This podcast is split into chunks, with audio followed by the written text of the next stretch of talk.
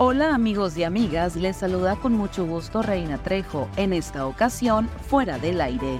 Estas son las cinco notas que debes saber antes de salir de casa. Jóvenes de la Prepa Tecna Bojoa realizarán hoy a las 6 de la tarde un evento artístico denominado Playbacks en las instalaciones de la preparatoria.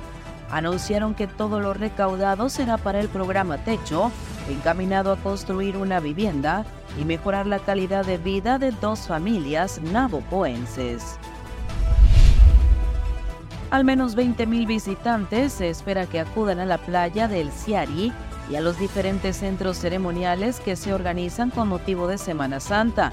El director de la Unidad Municipal de Protección Civil de Chofoa, Reinaldo Amarillas Mesa, informó que durante los tres días principales de Semana Santa se calcula que ingresen a las playas alrededor de 3.000 vehículos.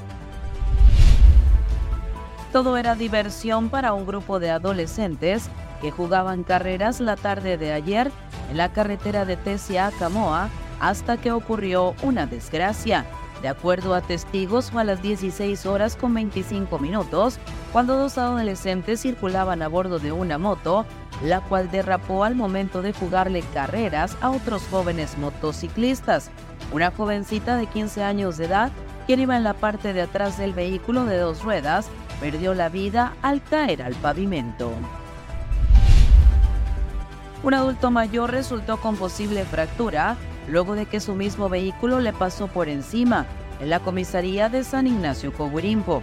De acuerdo a testigos, fue a las 8 horas cuando el adulto mayor prendió su vehículo color blanco, se bajó a darle una revisión de rutina, pero de pronto la palanca del cambio se botó y arrolló al hombre pasándole por encima.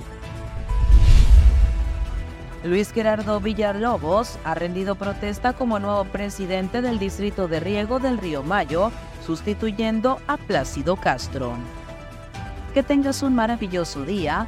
Para fuera del aire, Reina Trejo.